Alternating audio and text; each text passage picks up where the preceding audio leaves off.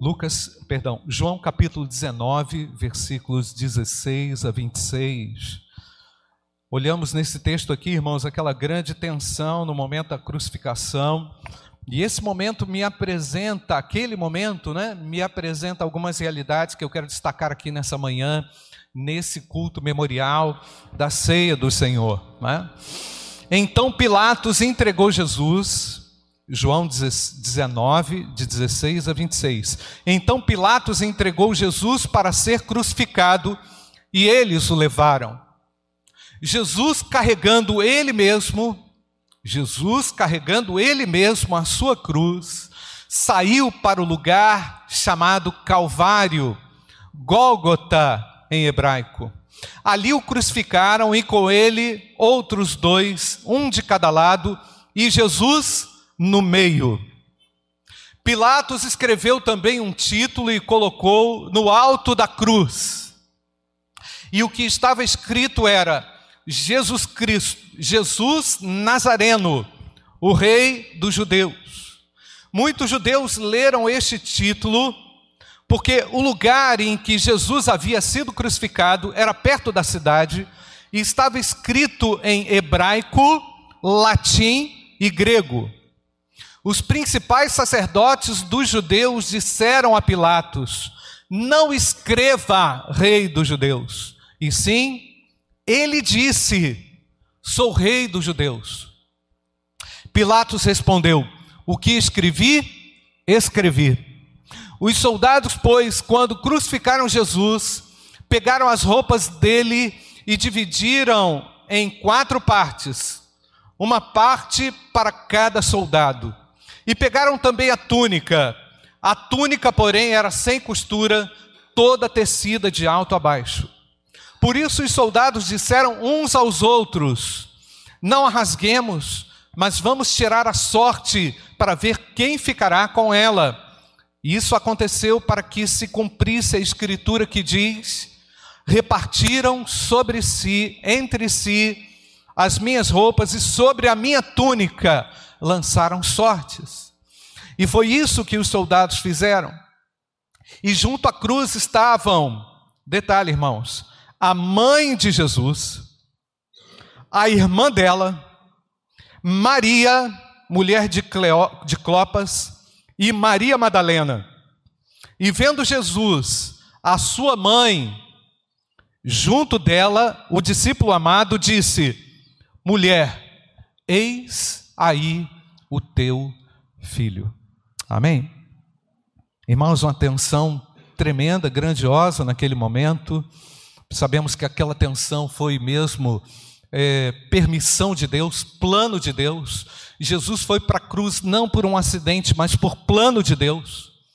Foi através, entre aspas, de um acidente ou de um incidente que ele foi conduzido, mas Deus estava ali e já podemos perceber, irmãos, que sobre a, a vida dos filhos de Deus não há nada errado, não há nada que aconteça acidentalmente, Deus está no controle de todas as coisas. Já observamos através do exemplo do Filho de, de Deus, que Deus usa circunstâncias das mais diversas, das mais complexas, das mais duras, das mais difíceis, para cumprir com o seu plano. E eu posso dizer, irmãos, sentindo, olhando um pouquinho para o coração de Maria, quero que você me entenda bem agora, olhando um pouquinho para o coração dessa mulher, dessa mulher de Deus, a grandiosidade daquela brutalidade naquele dia, irmãos. Uma mãe olhando a violência e a truculência sem fim na vida do seu filho. Não é? Uma mãe que ali se derramava, com certeza você é mãe, você sabe que você entraria no lugar de qualquer um para a defesa do seu filho, não é verdade? Você faria qualquer coisa para poupar a dor, o sofrimento do seu filho, especialmente um filho totalmente vulnerável, especialmente um filho totalmente injustiçado, totalmente massacrado, ensanguentado, cruelmente julgado, sem defesa, enfrentando uma vergonha brutal.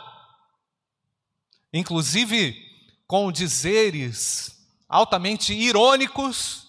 Pilatos usou essa ironia contra os judeus, para provocá-los mesmo. Tanto sim que o texto fala, narra de um pedido, não, não diz que ele é, diz que ele disse que é.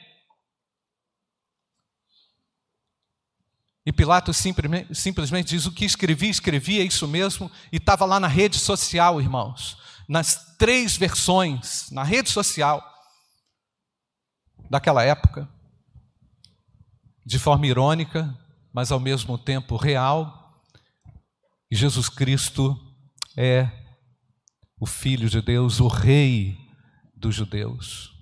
Ele é Rei, amém, irmãos? Ele é o nosso Rei. Então essa mulher percebeu a tirania da força, da tirania romana, da força romana, que queria prevalecer o controle usando o seu filho, usando, Maria percebeu isso, usando o seu próprio filho.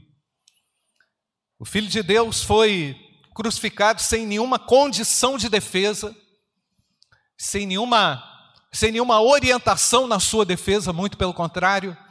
Muitos até que o defendiam naquele momento desapareceram. Muitos que poderiam considerá-lo como filho de Deus estavam agora por trás das cortinas, vendo a cena acontecer, a casa cair. E Maria estava ali, irmãos, totalmente devota, consagrada, vivendo a dor do seu próprio filho. E eu quero falar para você, mamãe, viva a dor do seu filho. Não ignore a dor do seu filho. Entenda a dor do seu filho como real. Seja empática ao filho, ao seu filho, ao que ele vive. Interceda pelo seu filho, seja mãe do seu filho. Muitas mulheres preocupadas com muitas coisas hoje, irmãos, estão virando as costas para as dores dos seus filhos. Muitas vezes é muito mais fácil, né? Em algumas situações ou condições é muito mais fácil dar um remedinho do que conversar, do que dialogar, do que sentir, do que ir ao encontro da dor de um filho. Muitas vezes é mais fácil colocar o filho para dormir e se divertir do que encarar, às vezes, uma noite, uma conversa séria, profunda, a respeito dos sentimentos, das dores, das percepções de mundo que o filho tem. É? Estamos vendo uma geração crescer aí, irmãos, com poucas perspectivas, com cenários complexos, mas o Evangelho abre uma perspectiva nova e poderosa. O Evangelho é o poder de Deus para a salvação dos nossos filhos, amém, mamãe? Não deixe de conduzir o seu filho à cruz, no sentido da conversão, do quebrantamento, da consagração, da dedicação a Deus. Queremos filhos. Eu sei você que você quer isso, mamãe. Você quer filhos consagrados a Deus. Amém, mamãe? Se esforce por isso. Empenhe-se nisso. Entenda as agruras que essa geração vive e não tem sido fácil, irmãos perceber essas nuances, essas complexidades, essa maldade diabólica travestida de muitas formas contra a família, contra os seus filhos, contra essa geração. Temos que nos levantar de pé, como Maria se levantou como intercessora pelo seu filho. Eu tenho certeza que Maria ali poderia pensar com ela: quem dera fosse eu que estivesse no lugar do meu filho dor física. Irmão, Jesus lutava pela vida.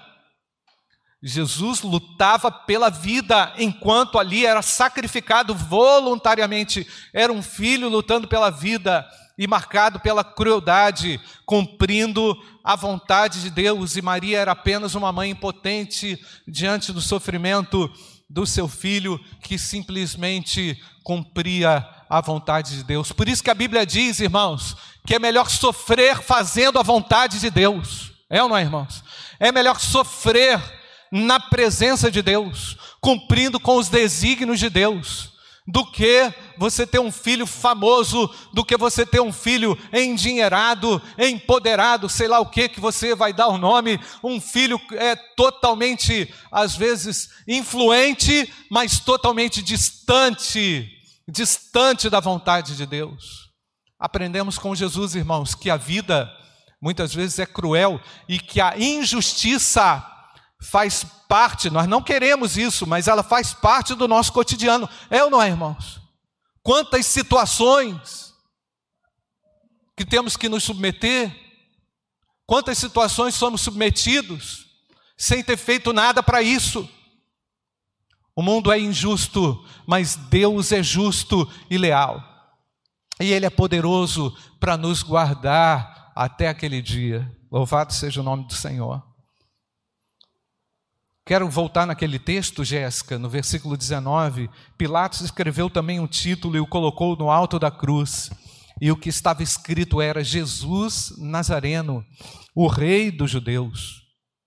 Muitos judeus leram esse título porque o lugar em que Jesus havia sido crucificado era perto da cidade, estava escrito em hebraico, latim e grego, e os principais sacerdotes, do, sacerdotes dos judeus disseram a Pilatos: Não escreva rei dos judeus, e sim, ele disse: Sou rei, sou rei dos judeus. Pilatos respondeu: O que escrevi, escrevi. Irmãos, há alguns outros elementos que eu quero destacar aqui nessa reflexão, antes da gente passar aqui a distribuição do memorial da ceia do Senhor, que eu encontro nesse texto algumas nuances importantes. Por exemplo, é, Jesus foi, o autor diz que Jesus foi crucificado no meio, entre dois bandidos. Não é?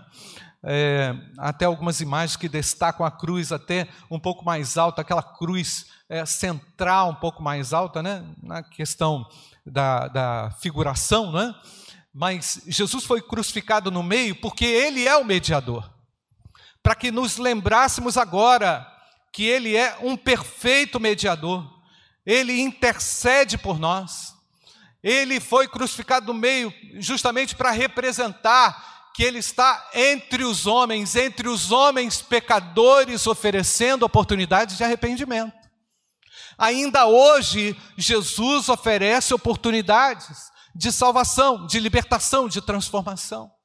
Jesus foi crucificado no meio, irmãos, porque é, em, em forma destacável, ele não tinha pecados. Era o único dentre aqueles que não tinha pecados. Jesus é uma figura central na, na crucificação para nos apresentar esperança. Podemos confiar em Jesus, podemos renovar a nossa fé em Jesus. Ele morreu com pecado sobre si, mas não era pecador. Jesus levou sobre si sobre os ombros a culpa do mundo todo naquela situação. Jesus estava no meio, intercedendo, recebendo a dor da humanidade, recebendo os nossos pecados. Por isso que você pode falar de Jesus, você deve apresentar Jesus, porque ele é o centro, irmãos, e ele precisa ser o centro do nosso coração. Ele precisa estar no centro das nossas decisões. Não faça de Jesus apenas um cantinho da sua vida, coloque-o no centro da sua vida. Ele foi crucificado no meio, entre os dois bandidos, porque era o plano de Deus nos mostrar e nos fazer lembrar para sempre que Ele é perfeito mediador. Ele está no centro da crucificação, para a gente se lembrar também que o julgamento de Deus caiu sobre o próprio Filho de Deus e deveria ter caído sobre nós. Ele está no centro dessa história porque o julgamento da culpa, da minha culpa, foi lançada, foi lançado sobre ele e, e perfeitamente como um cordeiro perfeito pôde levar sobre si a minha culpa. Eu não tive nenhum mérito nisso, não tenho nenhum mérito nisso. Os méritos todos são de Cristo. Eu quero dizer para você, Jesus Cristo perdoa pecados. E se você chega para esse memorial da ceia do Senhor, com alguma com a sua consciência te culpando de algo, Ele é perfeito mediador. Ele pode perdoar pecados. Você não precisa carregar essa culpa. Ainda que você mesmo se culpe, Jesus Cristo nos lavou e nos lava de todo pecado, igreja. Não precisamos carregar o fardo pesado mais. A vida pode ser leve e a vida é leve. Amém, irmãos? Mesmo sofrendo tantas situações injustas, mesmo vivendo num mar de injustiças e de confusões, nós acreditamos, irmãos, que nós conseguimos sobrepujar tudo isso pela obra de Jesus Cristo na cruz. É muito importante a gente lembrar o que Jesus fez, irmãos. E eu sei que muitas vezes na jornada materna, na jornada familiar, vamos carregando alguma culpa, não é, irmãos? Às vezes Jesus até já nos perdoou daquilo, mas nós não nos perdoamos. Mas nós nos acusamos. Nós queremos colocar sobre nós um fardo que já não existe mais. É importante a gente pensar que Jesus levou ali no centro da crucificação todos os nossos pecados, não há pecado que Jesus não possa perdoar. Ele está no centro da crucificação para lembrar que o julgamento de Deus caiu sobre ele ao invés de cair sobre nós. Mas o que, que se conseguia ver naquela noite escura, irmãos? Naquele momento, vamos, vamos imaginar, vamos tentar retornar aquele momento, né? Na nossa memória. O que é que se conseguia ver naquele dia escuro? Não é? além das trevas, da tristeza e da dor, nenhuma perspectiva. Todos os seus amigos e discípulos o deixaram. É? O que é que Jesus pôde experimentar naquele momento, irmãos? Solidão, desgaste, peso. Percebe, irmãos, que é exatamente dessa mesma forma que por vezes nos sentimos em algumas situações. E às vezes elas se prolongam, onde a única coisa que eu consigo ver é a graça de Deus. Eu sei, meus queridos, que a vida é marcada por muitas vezes noites escuras e temos que nos lembrar do Salvador naquele momento. Ele não desistiu, ele foi até a cruz, ele suportou a dor, ele venceu o pecado, ele venceu a morte. Jesus Cristo é exemplo de esperança. Podemos olhar para Cristo e renovar a nossa esperança nessa hora, irmãos. Ah, pastor, mas eu estou levando realmente uma estou atravessando uma situação escura, meu marido ainda não se decidiu, meu filho talvez esteja vivendo um, o pior momento da vida dele, não sei, não é?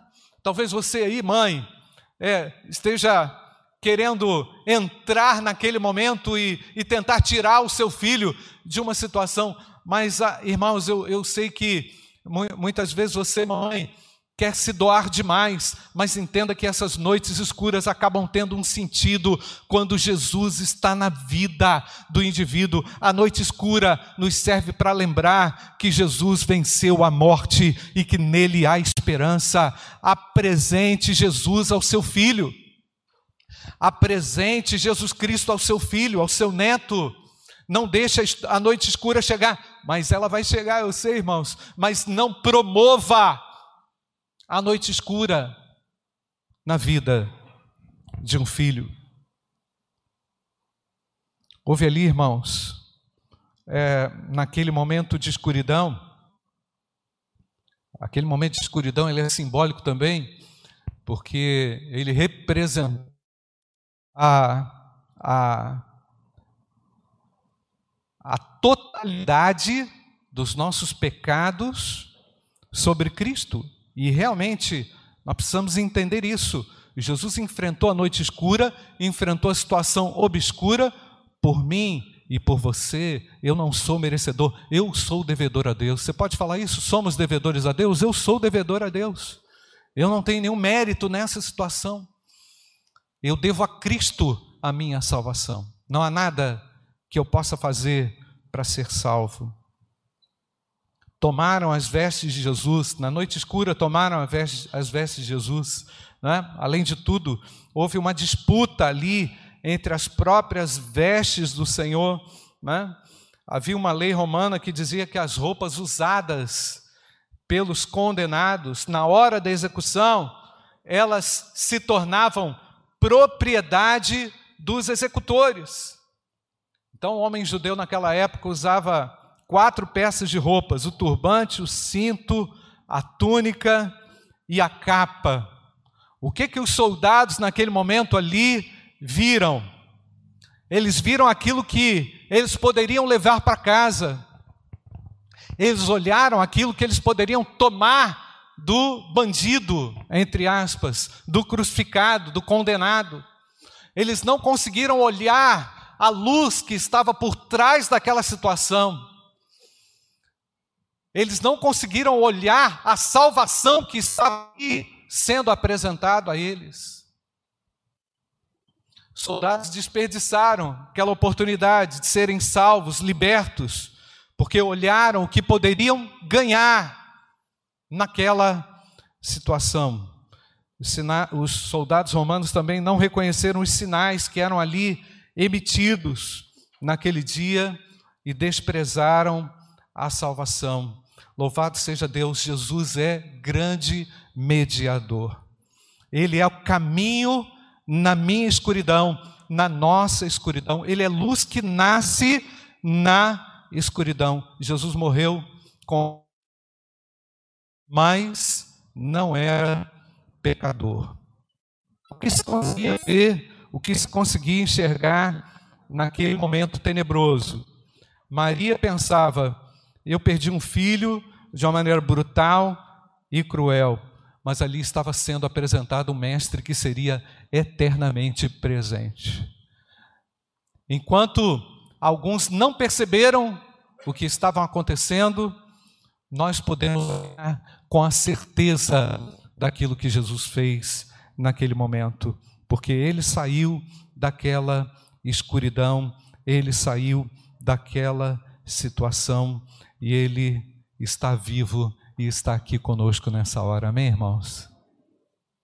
Há esperança para o perdido, há esperança para um filho desviado, há esperança para uma mãe culpada, há esperança para uma situação escura, há esperança porque Ele é o intercessor eficaz, ele está no centro, Ele é o Rei dos Reis, Ele é o meu Rei pessoal, não há trevas que o Senhor não possa dissipar. A cruz demonstrou o amor surpreendente do Senhor. Jesus passaria pela morte e passaria pelo inferno, pela dor mais cruel, para nos curar, para nos transformar. O que podemos aprender aqui, irmãos, com esse texto? A brutalidade sobre Jesus aconteceu como um plano de Deus para a redenção do homem pecador. Jesus morreu entre dois pecadores, no centro deles, para mostrar para todos que ele está perto dos pecadores. Que ele quer que os pecadores olhem para ele, não com piedade, no sentido da, não é, da dó, né, no sentido da, é, é, da compaixão, mas que olhem para Ele pela fé e vejam nele a sua redenção pessoal, a sua salvação e a sua libertação dos seus pecados. Ele é um Deus que perdoa, ele é um Deus que purifica.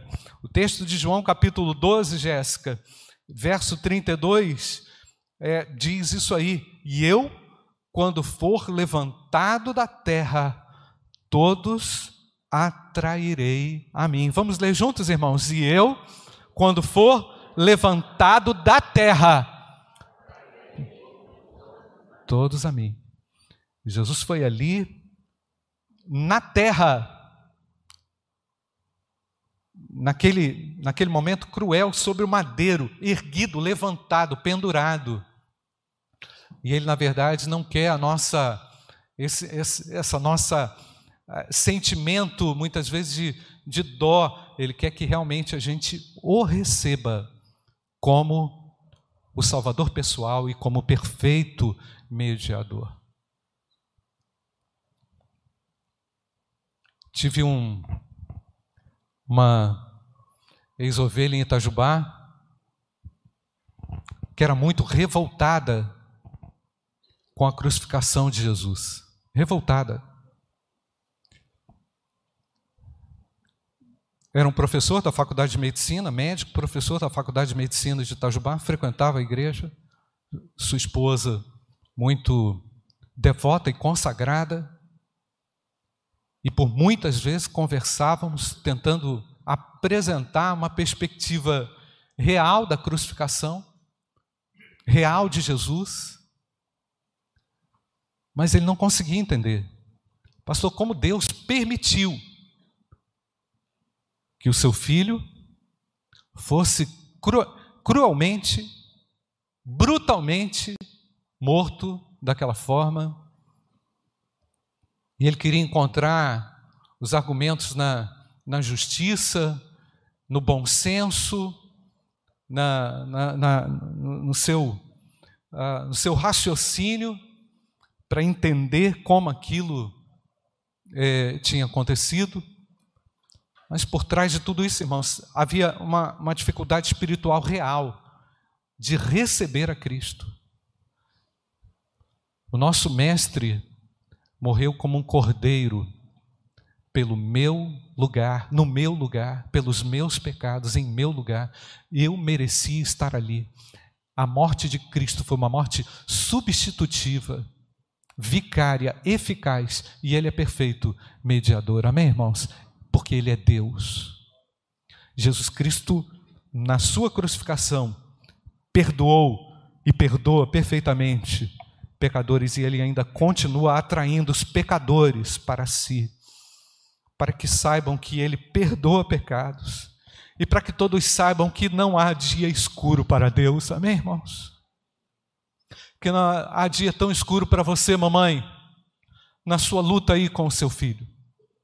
Que não há dia tão escuro aí, meu querido, na sua situação de trabalho, de emprego, de dor, de mágoa, de decepção.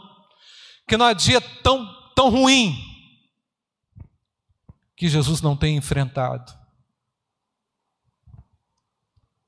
E não há o que Deus não possa fazer diante da, das crueldades e das injustiças dessa vida e desse mundo. Não há perfeição nos julgamentos humanos, irmãos. A gente tem que sair daqui sabendo disso. Não há perfeição nos julgamentos humanos, nas avaliações humanas. Não se torne um revoltado contra o sistema. Entenda que o sistema vai acabar, que Jesus Cristo vai voltar.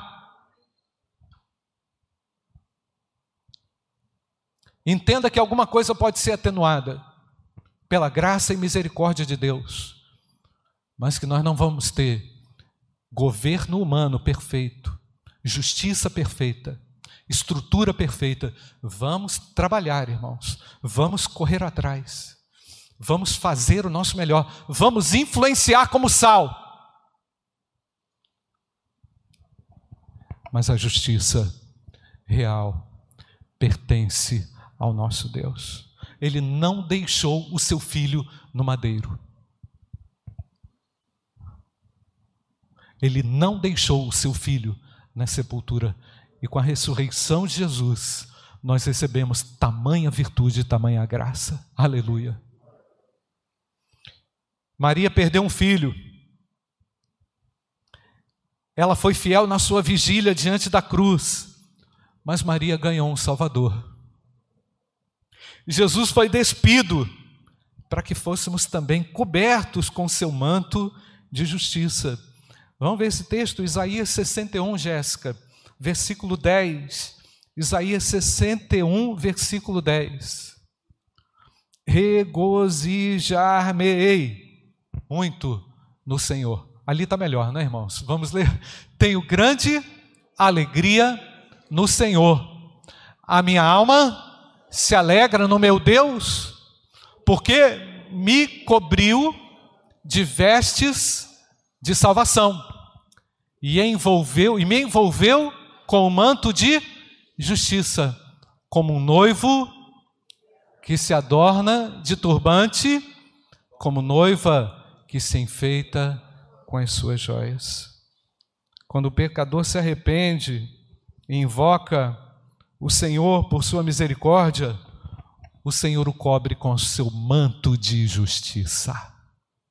O manto da justiça do Senhor, que foi tão disputado ali pelos soldados, está sobre todo aquele que crê.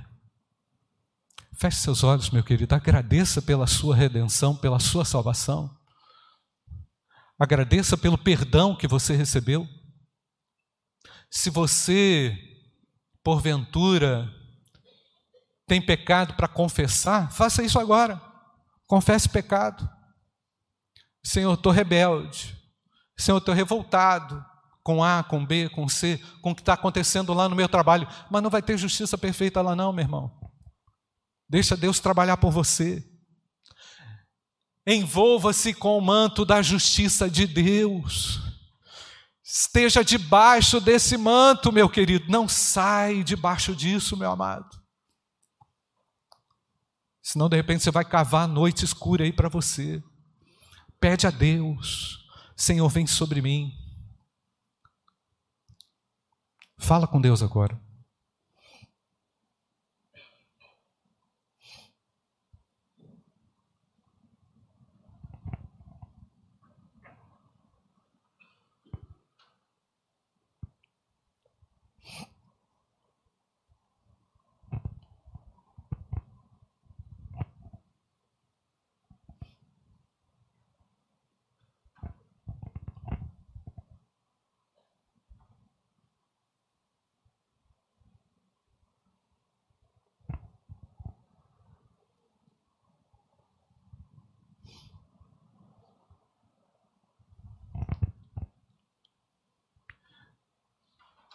Senhor, obrigado pela nova aliança.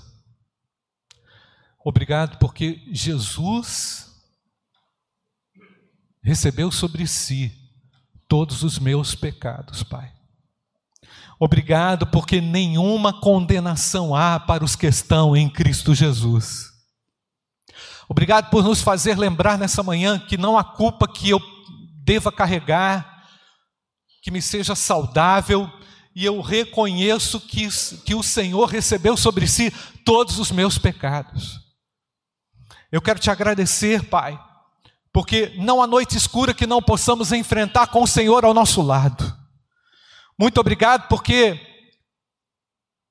esse momento, momento tremendo da igreja, lembrar que há uma mediação eficaz em Jesus Cristo, Filho de Deus. Obrigado porque o véu foi rasgado e nada, nada nos separa do amor de Deus em Cristo Jesus. Ó oh Deus, independentemente daquilo que acontece no dia a dia, independentemente das injustiças, das maldades, dos levantes, das noites escuras que se avizinham, o Senhor é rei, o Senhor é o meu rei. E ó oh Pai, obrigado porque o manto da tua justiça recaiu sobre mim e sobre a tua igreja, Senhor. Ainda totalmente injusto e pecador, o Senhor decidiu me amar e me perdoar. Bendito seja o nome do Senhor. Queremos nessa manhã renovar o nosso compromisso de fidelidade e amor pelo Senhor. Queremos nessa manhã, Pai, reconhecer a justiça imputada ao pecador, que foi substituída por Jesus Cristo. Somos justificados na cruz de Jesus. Obrigado, Pai, pela redenção e obrigado pela salvação.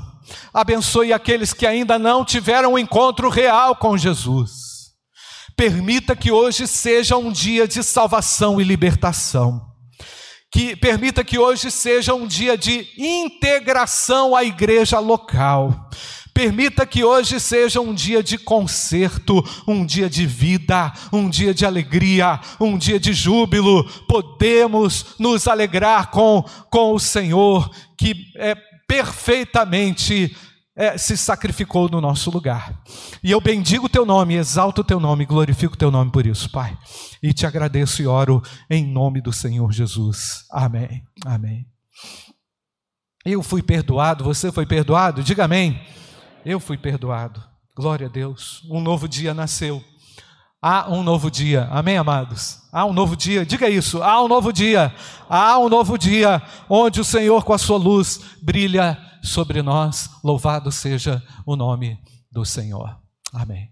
Nós vamos servir agora, irmãos, o memorial da ceia do Senhor. Né? Quero pedir aqui é, o Antônio Furtado que me ajude e nós vamos cantar um hino. Vamos cantar um hino e assim nos prepararmos para esse momento.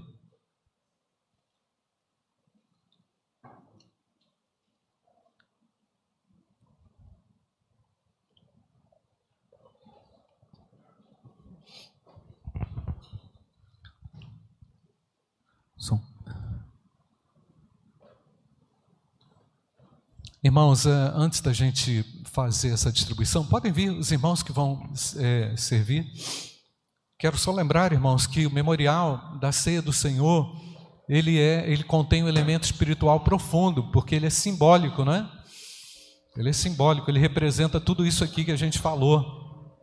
Jesus se sacrificou, não é? é, foi levado injustamente ao madeiro, à crucificação, por mim e por você, para nos remir, para nos lavar, para nos transformar. E aqui, irmãos, não tem pessoas perfeitas aqui não. Somos pessoas perdoadas. Amém, irmãos? Ninguém é perfeito aqui não. Mas nós estamos na dependência da graça de Deus. Então você quando olhar para mim, olhar para a gente, não olhe com olhares de julgamento não. Olhe com graça porque somos pecadores regenerados no sangue de Jesus. O importante aqui e o destacável aqui é a obra de Cristo, não aquilo que a gente faz, mas a obra que Cristo faz em nós. Isso é que é destacável, amém, amados? Então, que o Senhor continue abençoando a vida da nossa igreja, nos dando condições de servi-lo com alegria e com graça. Outra coisa, você é membro da igreja, está perdoado, não há nada que te impeça de participar do memorial da ceia do Senhor.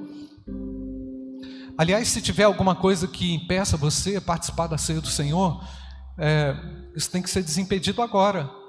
De repente você ore aí a Deus e diga: Senhor, é, será que há algo que me impede de participar desse momento? Isso vai refletir a, a sua não só a sua consciência pura, mas o seu intento, o seu desejo de ser igreja, de viver como igreja, né? de servir como igreja, de amar o seu irmão, de servir a sua igreja local. Não, a gente não precisa falar isso, mas ninguém está servindo a mim, nós estamos servindo a Deus, amém, irmãos? Estamos a serviço de Deus. O que Deus quer de mim? O que Deus espera de mim? Que você responda isso satisfatoriamente e se integre àquilo que Deus quer que você faça na igreja local.